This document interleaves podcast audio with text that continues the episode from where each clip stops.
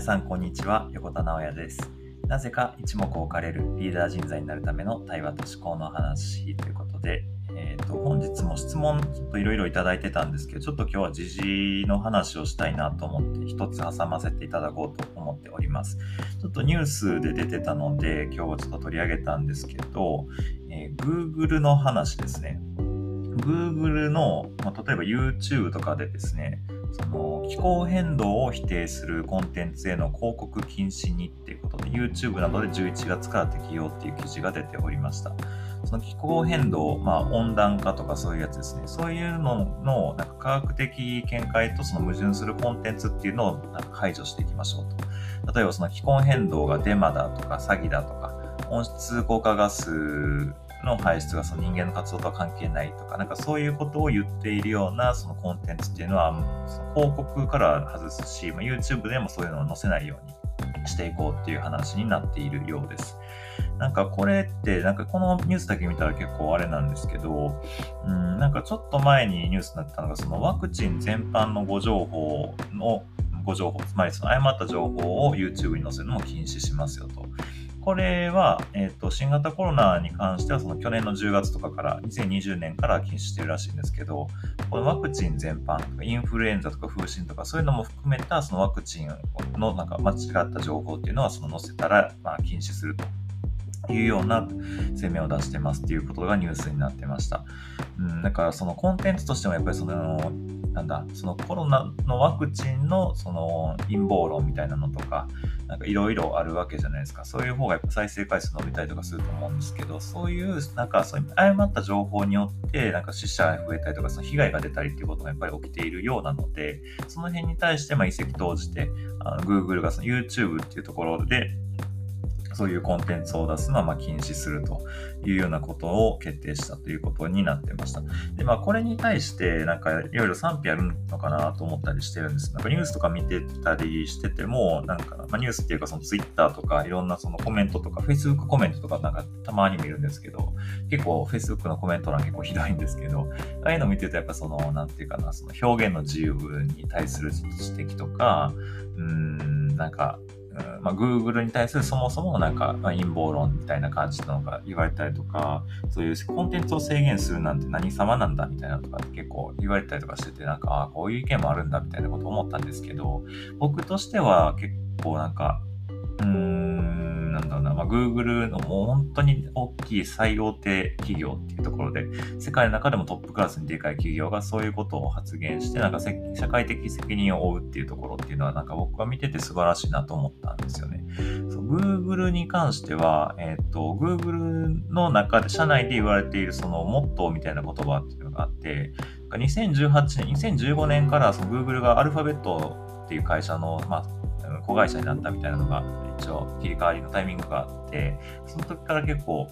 言葉としては変わってるらしいんですけど今はもっと言うと do the right thing っていうので正しいことをしようっていう言葉が一応根付いてるらしいんですけどそれまでって一応オフィシャルではなかったらしいんですけどえー、っと邪悪になるなっていう意味で don't be evil don't be evil っていう言葉がずっとあってこれは結構僕好きで、うん、なんかなんだろうな、イメージとしては、なんかその悪いことをしてまでお金は稼がなくていいよみたいな感じかな。なんかそういうのじゃなくてもっと社会のためになることしようよみたいな感じの価値観が Google の中にはあると。うん、で、この、これはなんかオフィシャルではないってさっき言ったんですけど、結構全社員的に結構、うん、いろんな、なんだろうな、その、なんか社会問題に対して Google が声明出すときにもちょっとこの言葉が入れられたり、入れられてたりとか、割とあのオフィシャルで使われたりようなうん、する場面もあったりとかするらしいです。で、2018年にこれなんかニュースになってて、なんか、あと思ったんですけど、その、まあ、Google ってその AI とか使ってその情報っていうのを本当に、あの持っていて、例えばその軍事技術開発っていうのにもこれは利用できるわけですよね。アメリカとかだったら。うん、ただ、そこでそのアメリカのその国防総省、いわゆるペンタゴンですね。そことその AI とかをのなんか技術開発っていうのをその協力する、軍事技術への開発の協力っていうのをしようとしたときに、その従業員からそのドントビーエビルのその精神に反するんじゃないですかっていうその批判がめっちゃ出てきて、一部社員っていうのはその経営陣に抗議するためにその退社したりとかっていうことが行われたようなんですけど、それぐらい社員にとってもその重要な価値観だっていうところだったんですけど、でそれを受けて結局、ペンタゴンとのその協業みたいなのは多分やめたはずなんですけど、Google ってそういう価値観でやっている会社なんですよね。その、まあ、戦争の方、あの、軍事には、その、そこまで協力しませんよみたいなところの、あの、姿勢を貫いているという感じなんですけど、この姿勢にすごい僕は美意識を感じていて、会社としての。うん、なんか別に誰から言われるでもなく、なんかもっと稼ごうと思ったら稼げるけど、なんかその社会のために、世界のためになるかどうかっていう判断基準が会社の中にあるんだと思うので、そこが本当に素晴らしいなと思ったりするんですよね。ただ一方で、それはなんかそういう会社って多いは多いし、主流にはなってきてると思うんですけど、日本でそうじゃない会社っていうのがやっぱりいっぱいあって、ここ数年、今ちょっと2020年過ぎた代がだいぶマシになったような気がしますけど、それまでは本当に、例えば日産のカルロス・ゴーンがみたいな話とかもあったし、東芝の無直決済の話もあったりとかしたし、DNA の、あの、まあ、薬事法とかその辺に引っかかってたんでしたっけ？なんか、うーんと、まあ、広告、間違った情報をそのメディア記事として載せてたりとか、そのままにしてたみたいなのとか結構ニュースになったりとかしたと思うんですけど、なんかお金先行で、あの、社内で悪いことが起こったりとか、それをなんか悪いことしてるのを見逃すような社内、社内のなんか風潮みたいなのとかっていうのが結構目立ってた、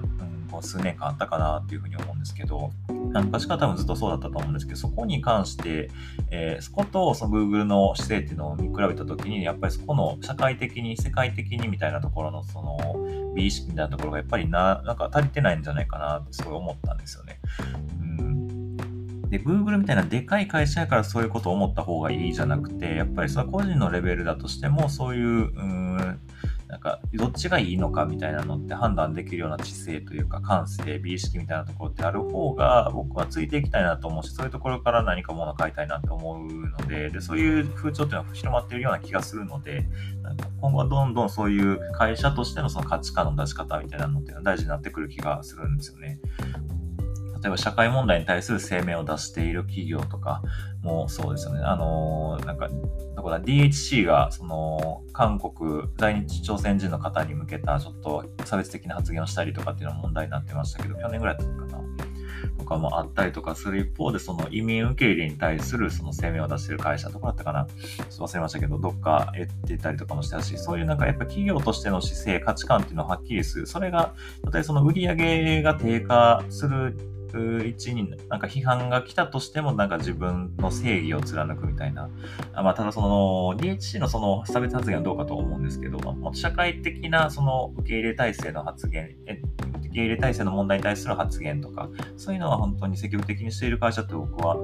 あのー、評価できるなと思っていつも見てるんですけど、そういうふうなことが日本の企業でもどんどん増えたらいいなって思ったりはするんですよね。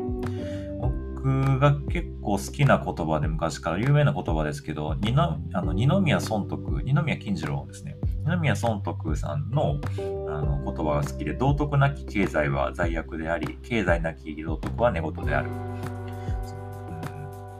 って聞いたことありますかね。そう、道徳なき経済は罪悪であり、その道徳、まあ、つまりその、なんていうかな、人の心というか社会のためにみたいなのがない、その経済、お金を稼ぐっていうことっていうのは悪だと。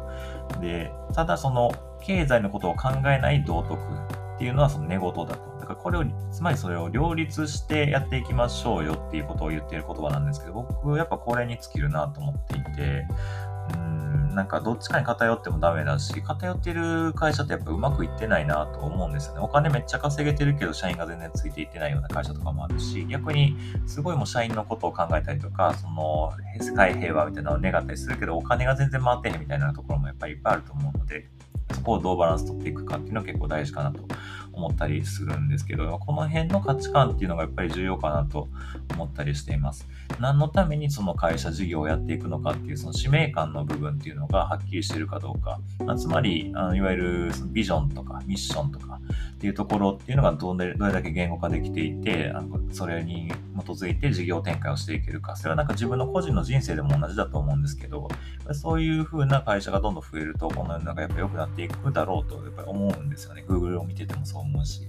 うんなんか今回取り上げた Google のニュース、気候変動とかワクチンとかのその間違ったコンテンツっていうのをどんどん排除していく動きっていうのはやっぱり僕は非常に良いなと思ったり、いろいろ批判もあるみたいですけど、そんなことよりやっぱりその社会のために、社会が良くなっていく方向になんか、うん、ベクトルを向けている会社っていうのは僕は評価したいなと思っているので、僕自身もそういうふうな会社を、あの、経営っていうのをしていきたいなと思っているし、そういうマインドを持っている人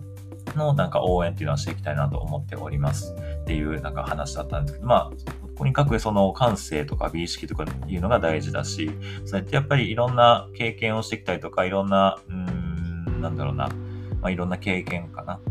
をしていく中で、なんか積み重なるものだと思うので、そういう経験をたくさんして、社会のためにできることっていうのを増やしていけるような人が増えたら良いなと思って、今回はこのテーマを取り上げてみました。ちょっとまた時事問題とか話していこうと思います。ちょっと質問もいろいろいただいているので、順番にあの答えていこうと思っておりますので、えー、また配信聞いてくださる方はぜひフォローお願いいたします。では今日も一日頑張りましょう。